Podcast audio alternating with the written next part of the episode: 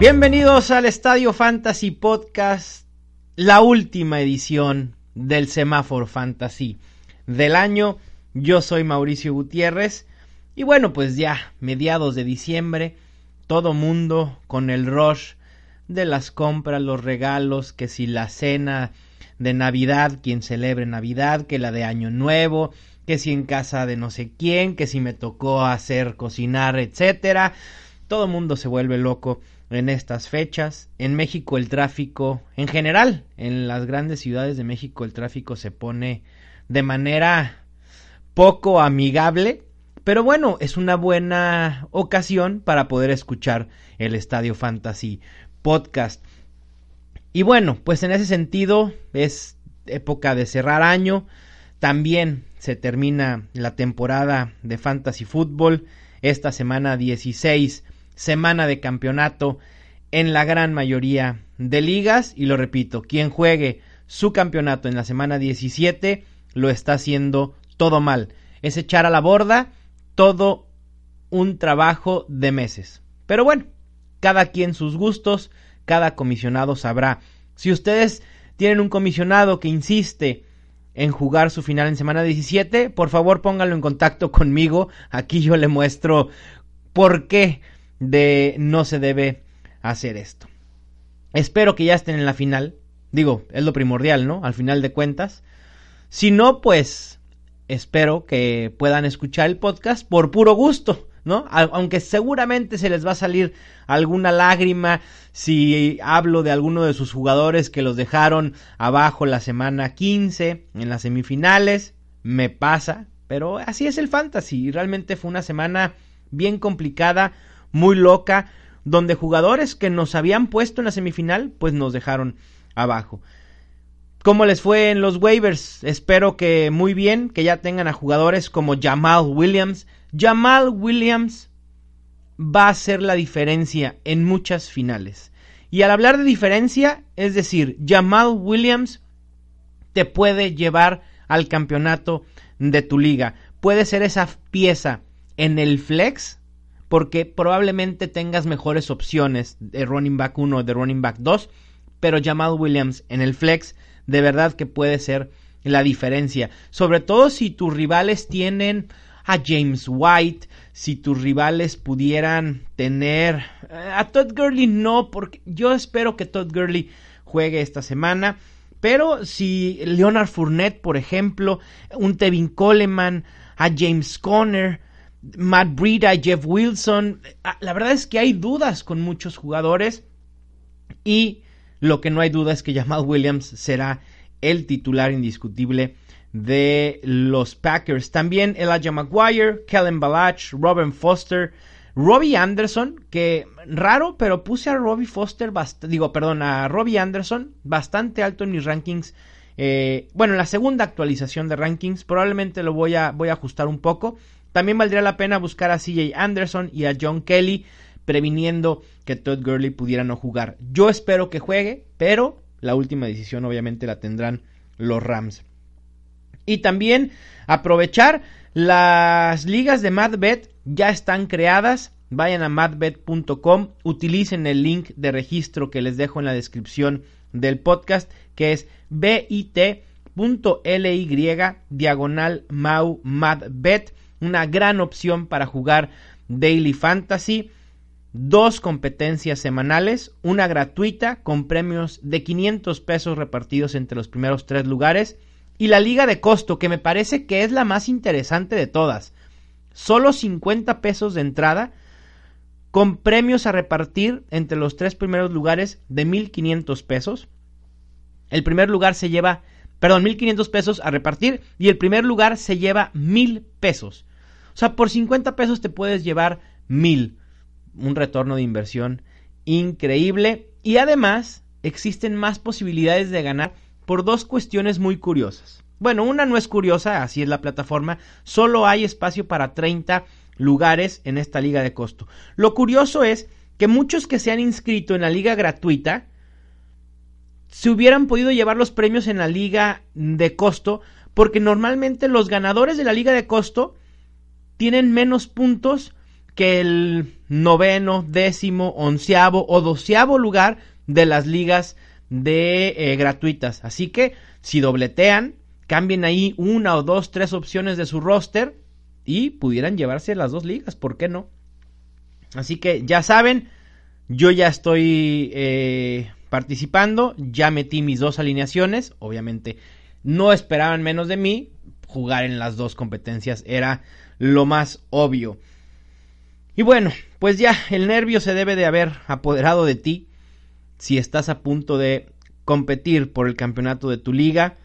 No sé si tu liga sea de dinero o sea por el puro orgullo, si otorguen un trofeo. Yo les recomiendo que si es una liga entre amigos o conocidos incluso, establezcan la tradición de regalar un trofeo.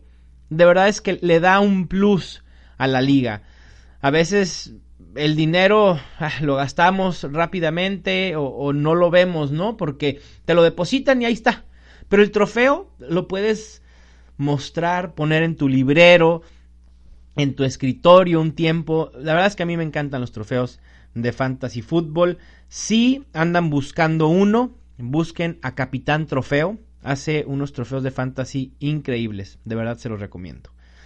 Pero comencemos pues con el semáforo quiénes son buenas y malas opciones para la semana más decisiva del fantasy.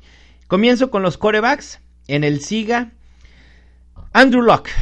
Sí, Andrew Locke. Después de decepcionar en la semana 15 y espero que hayan podido sobrevivir a esta debacle fantasy de Andrew Locke contra Dallas, terminó con 16 pases completos solamente, 192 yardas, 20 yardas terrestres y 0 touchdowns. Sin embargo, Locke ha sido uno de los corebacks más constantes en fantasy en el 2018. Tiene más de 20 puntos fantasy en 9 de sus últimos 11 juegos. Y la defensa de Nueva York de los Giants con la que a la que estará enfrentando en semana 16 quitando el juego contra Marcus Mariota en el que solo permitieron cuatro puntos, en sus últimos cuatro anteriores estaban permitiendo casi 20 puntos por juego. Sabemos que Marcus Mariota y la ofensiva de Titans ha tenido, bueno, salvo Derrick Henry estas últimas dos semanas, no han tenido un gran desempeño. Y Andrew Locke sí, Andrew Locke y los Colts dependen de su brazo para ser competitivos. Vimos que Marlon Mack puede ser una pieza interesante, pero al final de cuentas Andrew Locke tendrá que usar su brazo para vencer a los Giants. En el SIGA también tengo, y quizás pudiera sorprenderles, pero está en mi top 10 de rankings de corebacks, nada más y nada menos que a Baker Mayfield de los Browns enfrentando a Cincinnati. Por primera vez en las últimas cuatro semanas, Mayfield lanzó múltiples pases de touchdown, Quedó a deber en yardas, lanzó solo 188, pero tuvo una actuación decente contra Denver. Para semana 16 tendrá un enfrentamiento muchísimo, pero muchísimo más favorable en contra de Cincinnati, que, quien desde la semana 6 están permitiendo casi 25 puntos fantasy a corebacks. Mayfield ya enfrentó a Cincinnati en la semana 12 y los números que tuvo realmente son de que, bueno, te frotas las manos por poder tener a Baker Mayfield en tu fantasy. 19 de 26 pases completos, 258 yardas y 4, sí, 4 touchdowns. Así que Baker Mayfield me parece que también pudiera ser el héroe en esta semana de campeonato. Y por último, como buena opción, Kirk Cousins de los Vikings enfrentando a Detroit. No tuvo una actuación espectacular en semana 15, pero por primera vez desde la semana 12 pudo lanzar para más de un touchdown. Terminó con 14 pases completos en 21 intentos, 215 yardas, 2 touchdowns enfrentando a Miami. Parece que el cambio de coordinador ofensivo ayudó a Minnesota. Se vio una ofensiva mucho más versátil, eh, mucho más prolífica y Minnesota se fue muy rápido arriba en el marcador y por eso optó mucho más por el juego terrestre. Por eso Kirk Cousins no lanzó, tanto en esta ocasión. Me parece que ahora contra Detroit puede ser eh, un poco similar, pero sí espero que Kirk Cousins esté usando más el brazo y utilicen en cierta medida menos a Dalvin Cook. Detroit eh, lleva permitidos más de 20 puntos fantasy en 9 de 14 juegos esta temporada y en los últimos 6 permiten en promedio 25.16 puntos fantasy. Así que es un duelo muy muy favorable para el coreback de los Vikings, quien aún están en la pelea. Así que tendrán que ir por todo para ganar e intentar asegurar ese pase vía los comodines. Otras buenas opciones a considerar, Jared Goff, Lamar Jackson y Russell Wilson. De hecho, Russell Wilson para mí tiene potencial para terminar entre los cinco mejores esta semana. Como malas opciones, comienzo con quien probablemente ya asuman quién va a aparecer aquí. Cam Newton de los Panthers enfrentando Atlanta. Y miren que es un enfrentamiento muy favorable, ¿no? Atlanta, la defensa de Atlanta. Le ha venido bien el regreso de Dion Jones, el, de linebacker, pero aún así es una defensa muy vulnerable. Pero eh, lo que está sucediendo con el coreback de los Panthers no es nuevo. Ya son tres juegos consecutivos con menos de 16 puntos fantasy. Dos juegos consecutivos sin anotar touchdown y con menos de 266 yardas. En semana 15 ofreció la peor actuación en lo que va de temporada, 16 de 29, 131 yardas y un touchdown. Lo más sorpresivo fue que Christian tuviera un pase de touchdown y Cam Newton no. Pero bueno, así es el fantasy. A veces esas jugadas sorpresa suceden. Lo que más me preocupa con Cam Newton es eh, la lesión del hombro lo ha estado molestando bastante y hay reportes que indican que incluso los Panthers pudieran considerar darle descanso. Me parece que los Panthers tienen todavía una ligera esperanza y eso hará que jueguen con eh, Cam Newton. Pero hay que estar al pendiente de los reportes, sobre todo de la práctica del viernes. Siempre que un, un equipo juega en domingo, la práctica clave es la del viernes. Y obviamente el mismo viernes se da el estatus oficial de cada jugador. Probablemente Cam Newton esté como cuestionable, pero si puede practicar, aunque sea de manera limitada, si lo veo jugando, pero pues tengan esa alerta de que para mí no es ni siquiera un coreback top 15 para esta semana. Quien también eh, no me parece opción, pero por el enfrentamiento que tendrá, es Philip Rivers de los Chargers enfrentando a los Ravens. Tuvo una buena semana contra Kansas City, pero pues no era un enfrentamiento eh, desfavorable para el equipo de Los Ángeles. Terminó con 26 pases completos en 38 intentos, 313 yardas, 2 touchdowns, 2 intercepciones y bueno, la ya famosísima, clásica conversión de dos puntos con la que le ganan a los Chiefs en la última jugada del encuentro. Philip Rivers lleva dos juegos ya de manera consecutiva con menos de 20 puntos fantasy y pues el enfrentamiento que les comentaba no es nada sencillo. La defensa de Baltimore en los últimos cuatro solo permiten en promedio 12.25 puntos fantasy a corebacks. El único en esas cuatro semanas que pudo lograr más de 12 puntos fue Patrick Mahomes. Philip Rivers no es Patrick Mahomes. Philip Rivers no tiene las armas que tiene Patrick Mahomes. Así que creo que sí será prudente considerar alguna otra opción. A lo mejor un Josh Allen, Lamar Jackson, el propio Baker Mayfield que comenté hace unos momentos. Y quien tampoco me gusta, y creo que también es bastante obvio, Aaron Rodgers de los Packers enfrentando a los Jets. Cuando creíamos que ya no podía ser peor para Aaron Rodgers, viene la semana 15, primer juego en la temporada en la que no lanza un touchdown, terminó con 25 pases completos de 42 intentos, 274 yardas y una intercepción es complicado confiar en Aaron Rodgers pensando en potencial, ¿no? Es decir, tú siempre Buscas que tu coreback te dé más de 18 puntos, que tenga ese potencial. Aaron Rodgers no los tiene en este momento. Lo que tiene es un piso eh, relativamente alto. Es decir, si te defrauda Aaron Rodgers, seguramente no será con menos de 10 puntos. O sea, no te va a aplicar lo que Andrew Locke la semana pasada, lo que Dak Prescott la semana pasada. El problema es que creo que sí hay que buscar eh, potencial, a menos que realmente tu duelo de la final esté muy cargado hacia ti. Bueno, pues a lo mejor ahí sí pudieras considerar a Aaron Rodgers, quien además no ha sido efectivo en zona roja, solo ha completado el 45.3% de sus pases. No es un mal enfrentamiento contra los Jets, pero tampoco es favorable, así que cuidado. Otras malas opciones a evitar, James Winston de Tampa Bay y Derek Carr de los Raiders. Pasando al ataque terrestre, las buenas opciones, no puedo comenzar con otro más que con Derek Henry. Qué impresionantes dos semanas ha tenido. Segunda semana consecutiva siendo el mejor running back en fantasy. Una impresionante utilización en semana 15 con 33 acarreos. Termina con 170 yardas y dos touchdowns.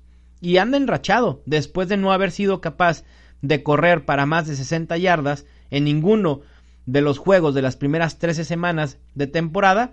Pues en las últimas dos ya acumula 408 yardas y 6 touchdowns. Impresionante lo que ha hecho Derrick Henry.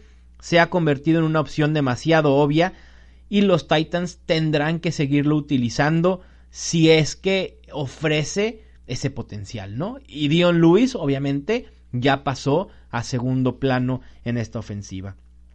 La defensa de Washington, que en el papel pudiera ser un enfrentamiento complicado, la realidad es que es un equipo a la baja bastante, eh, de manera considerable en las últimas cuatro semanas han permitido a running backs 21.5 puntos fantasy por juego. La segunda opción, y quizá aquí me voy a ver muy repetitivo si escuchaste el podcast del Waiver 5, pero me parece que es indispensable platicar de quien ya platicé al principio de, la, de, de este episodio, Jamal Williams de los Packers enfrentando a los Jets se ha confirmado que Aaron Jones está fuera por lo que resta de la temporada, es decir, no jugará ya en semana 16 ni 17.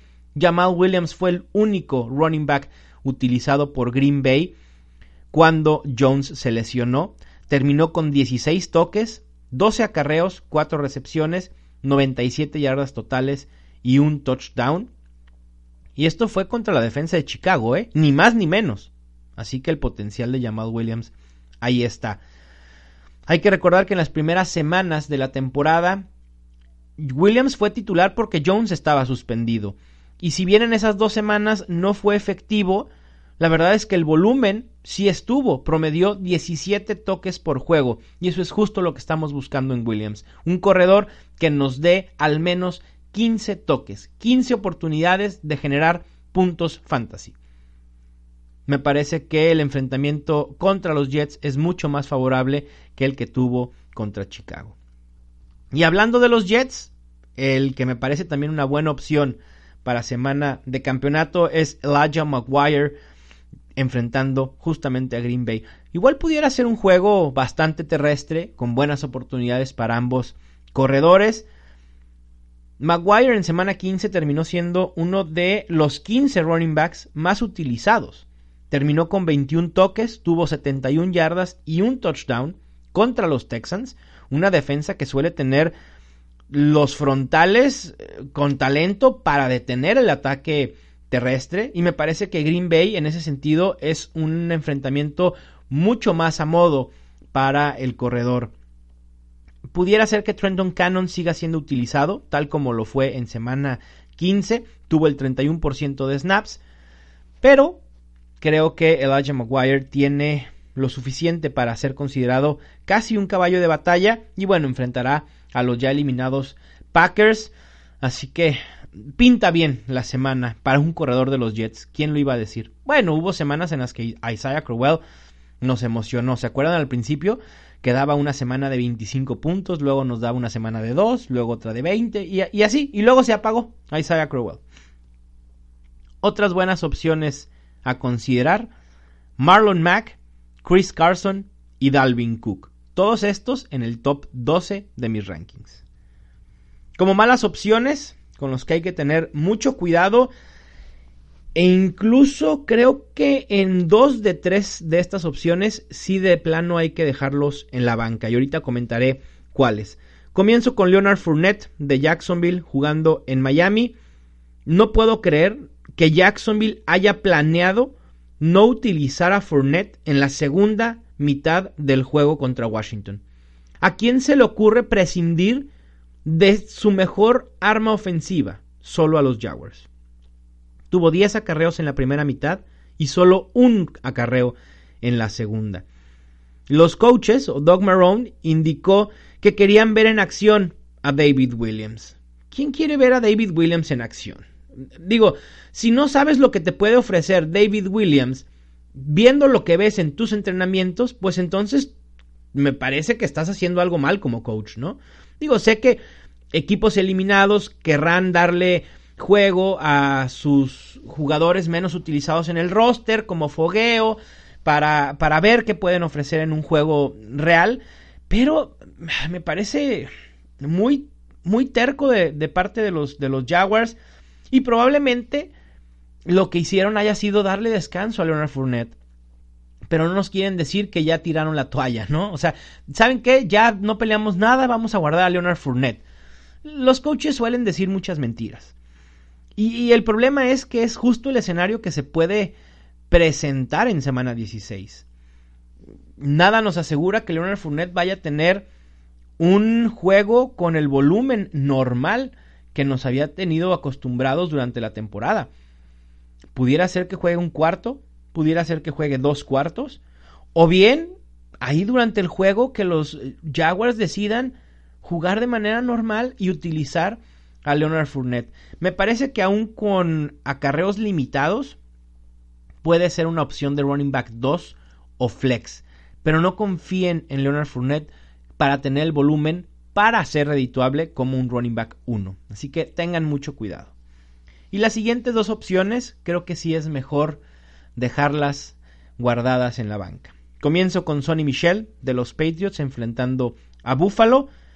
También felicidades si sobrevivieron a la debacle de Sonny Michel en las tres semanas anteriores, porque lo de Sonny Michel no es solo de semana 15. Fue su tercer juego consecutivo sin más de 7 puntos fantasy. La última vez que anotó fue en semana 12 contra los Jets y Michel no está siendo utilizado en el juego aéreo.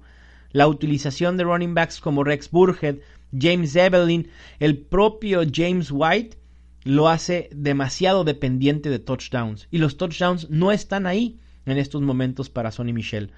Contra Buffalo, quien eh, en el papel pudiera ser una defensa sólida contra el ataque, me preocupa.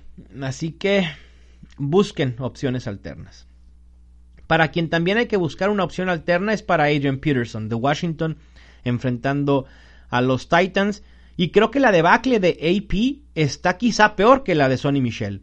Menos de 8 puntos fantasy en 5 de los últimos 7 juegos. Ya son dos semanas consecutivas sin touchdown. Y enfrenta a una defensa de Tennessee que viene de limitar a Saquon Barkley, nada más y nada menos, a solo 56 yardas. El menor la menor cantidad de yardas de Saquon Barkley en la temporada. Y además es el cuarto equipo que menos puntos fantasy permite a running backs. Así que seguramente puedo prever otra semana decepcionante para quien deberá ingresar al Salón de la Fama próximamente, eso es obvio, Adrian Peterson. Otras malas opciones a evitar. Comienzo con Alfred Blue. Y aquí Alfred Blue se habló en algunos eh, lugares de él como una opción fantasy. Me parece que Lamar Miller terminará jugando por parte de los Texans y también van a pudieran activar ya a Deonta Foreman. Así que Alfred Blue no le veo un volumen eh, interesante como para ser redituable en fantasy o como una opción viable. LeSean McCoy me preocupa y obviamente también Wendell Smallwood, quien tuvo una buena semana, pero pudo haber sido algo más esporádico. Voy con los wide receivers, comenzando con las buenas opciones. Comienzo con T.Y. Hilton de los Colts enfrentando a los Giants. En las últimas cuatro semanas, T.Y. Hilton promedia 10.75 targets por juego. Ese volumen es justo lo que quieres para tu wide receiver. No hay más. Con ese volumen, caigan o no caigan touchdowns, probablemente vas a estar bien. Y el fantasy es un juego de probabilidades, se los he dicho durante todo el año. Tú te tienes que poner en la mejor situación que te dé más probabilidades de ganar. Supongamos, ¿a quiénes preferirían para esta semana 16? Si yo te digo que T.Y. Hilton tiene asegurado 10 targets y Antonio Brown tiene asegurado solo 2 targets, ¿qué wide receiver prefieres para tu equipo? Me parece que la respuesta es demasiado obvia a T.Y. Hilton. Por más que Antonio Brown o piensa en el wide receiver que tú creas sea el más talentoso en estos momentos. De Andre Hopkins, ¿te gusta? Ok, dale dos targets a DeAndre Hopkins, dale casi 11 a T.Y. Hilton. T.Y. Hilton, me parece lo más lógico. Y es quien te dará más probabilidades de generar más puntos fantasy. Y este volumen, les digo, hace que T.Y. Hilton no sea dependiente de los touchdowns. Tiene al menos 125 yardas en tres de los últimos seis juegos y al menos 77 yardas en los últimos seis. Y esas 77 yardas son 7.7 puntos fantasy, muy buenos para un wide receiver 2. Entonces, si puedes emparejar a T.Y. Hilton con tu wide receiver 1, me parece que estás en una gran posición para esta final. Quien también te va a poner una gran posición en esta final, si es que sobreviviste a su debacle en semana 15, puras debacles en semana 15, qué impresionante. A Mari Cooper, de Dallas enfrentando a Tampa Bay, viene de ofrecer su peor juego como miembro de los Cowboys, solo 32 yardas, pero los targets ahí están y seguirá siendo la opción principal de Dak Prescott. Me parece que con la inercia que traían es lógico pensar que podrán sacar provecho de un enfrentamiento muy favorable contra la defensa de Tampa Bay. Y quien también me gusta sorprendentemente, porque había estado perdido por varias semanas, Alshon Jeffrey de Filadelfia enfrentará a Houston tuvieron que pasar 15 semanas para ver el mejor juego de Alshon Jeffrey. 8 targets, 8 recepciones, 160 yardas. Nick Foles buscó mucho más a Jeffrey de lo que lo estaba haciendo Carson Wentz, así que estos son buenas noticias para el wide receiver de Filadelfia. La defensa de Houston luce como un enfrentamiento muy favorable, pues esta defensa secundaria en los últimos tres juegos ha permitido en promedio a wide receivers 30.66 puntos fantasy. Así que, sí, sin duda Alshon Jeffrey es una gran opción como wide receiver 2, quizá también para el flex.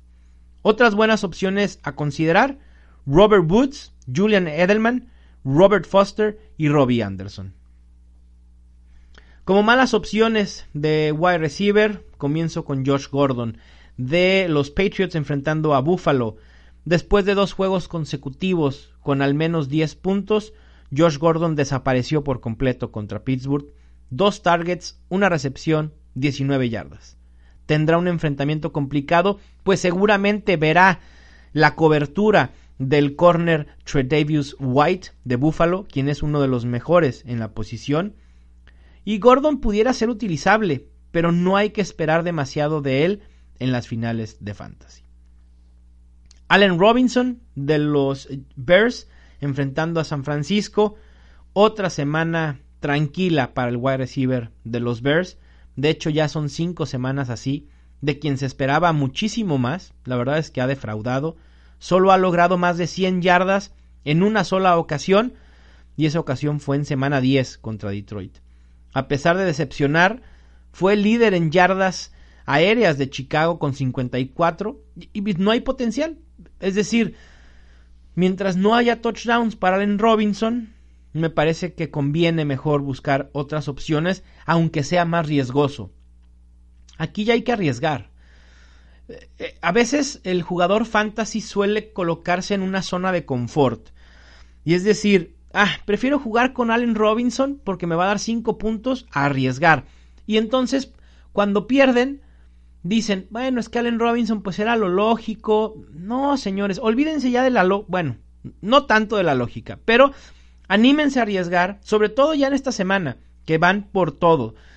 El segundo lugar, ¿quién se acuerda del segundo lugar? Nadie, absolutamente nadie. Así que arriesguen si es necesario. Obviamente no me van a colocar a Robert Foster en vez de Tyreek Hill, ¿no? Pero ir por, con, Robert Foster, ¿por qué no? Sentar a Allen Robinson cuando creo que lo has hecho durante toda la temporada, también pudiera ser. Quien tampoco me gusta, pero a él sí pudiera utilizarlo, sería Kenny Golladay de Detroit enfrentando a Minnesota. Viene de el mejor juego de su carrera con 146 yardas en 8 targets, 7 recepciones. No anotó, pero aún así pues terminó entre los mejores de la semana. En papel, el enfrentamiento contra Detroit era complicado, pero su duelo de semana 16 frente a los Vikings será aún más difícil. Es utilizable simplemente por el volumen, buscando esos 8 o 10 targets por juego, pero no veo tanto potencial esta semana. Lo que pudiera salvar la semana para Kenny Golladay sería un touchdown. A lo mejor unas 40 yardas, y un touchdown pudiera ser algo, eh, pues una estadística que pudiera predecir por parte de Kenny Golladay. El problema es que si no llega ese touchdown, te vas a quedar con solo 3, 4, 5, 6 puntos a lo máximo.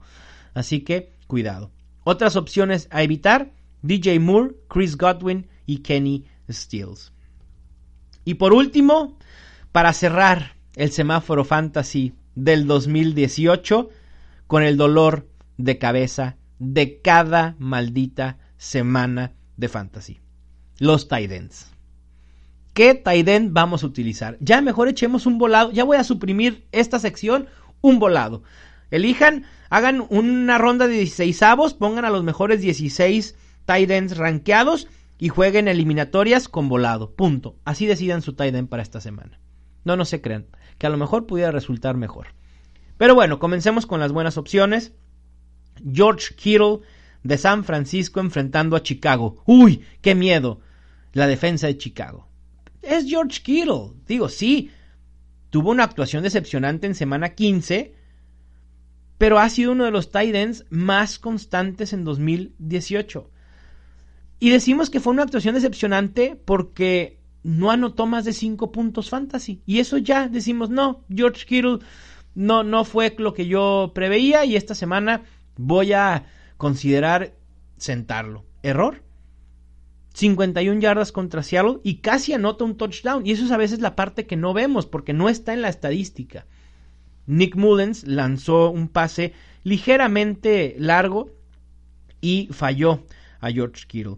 Pero sigue siendo una de las mejores opciones en la posición de tight end. Aquí sí, no le hagan al Houdini querer sacarse un conejo del sombrero, George Kittle debe ser titular en fantasy. Quien también me gusta para esta semana es Evan Engram de los Giants enfrentando a Indianapolis.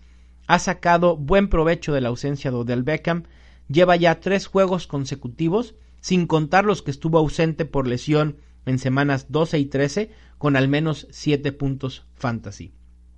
En semana 15 tuvo la mayor cantidad de targets y recepciones en un juego en lo que va del año, con 12 y 8 respectivamente, y obviamente su potencial será mucho mayor si Odell Beckham está ausente nuevamente, que no me sorprendería que esto suceda. Ya van dos semanas sin Odell Beckham, los Giants ya no juegan absolutamente a nada, ¿para qué arriesgar a que se agrave la lesión de Odell Beckham? Así que probablemente sea una tercera semana sin el wide receiver. Y por último, Eric Ebron de los Colts enfrentando a los Giants. Aquí levante la mano, por favor, quien sobrevivió a la debacle de Eric Ebron, también en semana 15, que esta sí fue mucho más dolorosa, ¿no? Porque Eric Ebron venía mal acostumbrándonos a números bastante altos y termina con una recepción y ocho yardas. O sea, ni siquiera llegó al punto fantasy en ligas estándar. En ligas PPR, bueno, pues 1.8 yardas. Digo, 1.8 puntos.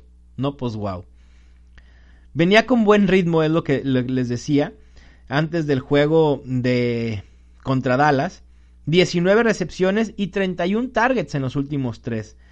Me parece que esta constante de Andrew Locke buscar a su tight end continuará en semana 16 en un enfrentamiento mucho más favorable contra los Giants. Quien también son buenas opciones a considerar, David Njoku, Vance McDonald, Jared Cook e Ian Thomas de los Panthers. Los tight ends a evitar esta semana, salvo uno, dos han sido asiduos del rojo en el semáforo fantasy durante todo el año. Y voy a comenzar obviamente con el que casi no he nombrado. Austin Hooper de Atlanta jugando en Carolina. La por un momento, la viabilidad de Austin Hooper estaba ahí, ¿no? Pero fue muy efímero. Eh, su, su producción bajó muchísimo. En esta semana 15 solo fue buscado en una sola ocasión por Matt Ryan, terminó sin recepciones. Tendrá un enfrentamiento favorable contra Carolina. De hecho, en semana 2, Austin Hooper tuvo, un buen juego contra los Panthers. Terminó con 5 recepciones, 59 yardas y un touchdown. Pero la realidad es que pensar en que pueda repetir lo mismo porque hizo esto en semana 2, la semana 2 ya quedó muy atrás. Los equipos son totalmente distintos, las opciones también han cambiado. Con las actuaciones que ha tenido Hooper últimamente, es difícil confiar en él para una final. En quien también es complicadísimo confiar es en Kyle Rudolph de los Vikings enfrentando a Detroit. Otra semana y otra decepción con el tight end de Minnesota. Ya son 11 juegos consecutivos sin generar más de 9 puntos fantasy. De hecho, Solo en un juego lo ha logrado, que fue en la semana 3 contra Buffalo. No hay targets para el tight end y es imposible confiar en él. El cambio de coordinador ofensivo no trajo consigo una mayor participación por parte del tight end, es decir, sus targets no aumentaron. Así que dejen a Kyle Rudolph en sus bancas o en sus waivers mejor, o en la agencia libre. Y por último, Jimmy Graham de los Packers enfrentando a los Giants. Al igual que Kyle Rudolph, Jimmy Graham ha sido una decepción eh, en gran, si no es que en toda la temporada. No anota touchdown desde la semana 9 contra los Patriots y solo ha conseguido 55 yardas en dos de los últimos 8 juegos. Otras malas opciones a evitar, CJ Usuma y Gerald Everett. Y con esto, amigos, amigas, hemos llegado al final del semáforo Fantasy 2018. Saquen los Kleenex, vamos a llorar un poquito. No, no se crean. La verdad es que muy agradecido por haberme brindado su tiempo para escuchar los podcasts, para suscribirse, para compartirlos. Sinceramente ha sido una grandiosa temporada. Gracias a ustedes. No hay más. Así que solo puedo estar agradecido con ustedes, con la vida, por ponerme en este camino del fantasy fútbol. Y cuando menos lo creía, me comencé a dedicar a esto. Y, a esto que es mi pasión y que se ha convertido en mi trabajo, de verdad es que soy muy, muy, muy contento y agradecido por, por, poder, por poder dedicarme a lo que me gusta. Y ustedes lo hacen posible, con su apoyo, con sus likes, con sus tweets, con sus preguntas. De verdad, muchísimas, muchísimas gracias. Obviamente falta el podcast de la previa. Habrá podcast de la previa en la semana 17, pero ya no habrá waivers ni habrá semáforo fantasy. No quiero fomentar que las ligas jueguen su final en semana 17, pero no los voy a abandonar. También habrá rankings y demás. Y también en enero en mucho menor medida, pero habrá algo de contenido fantasy y ya en febrero comenzamos de lleno pensando en la temporada 2019 porque se viene el Scouting Combine, se viene el draft, la agencia libre, etcétera. El fantasy realmente tiene muy pocos días de descanso, así que no me van a extrañar, yo tampoco voy a, a poderlos extrañar tanto y qué bueno. Les mando un fuerte abrazo Feliz Navidad, felices fiestas si es que celebran otra cosa distinta a Navidad. Feliz Año Nuevo. Les mando un gran abrazo. Estamos en contacto. No olviden que el domingo estaré en YouTube en las transmisiones en vivo para resolver sus dudas de último minuto. Muchísimas gracias. Yo soy Mauricio Gutiérrez y esto fue el Estadio Fantasy Podcast.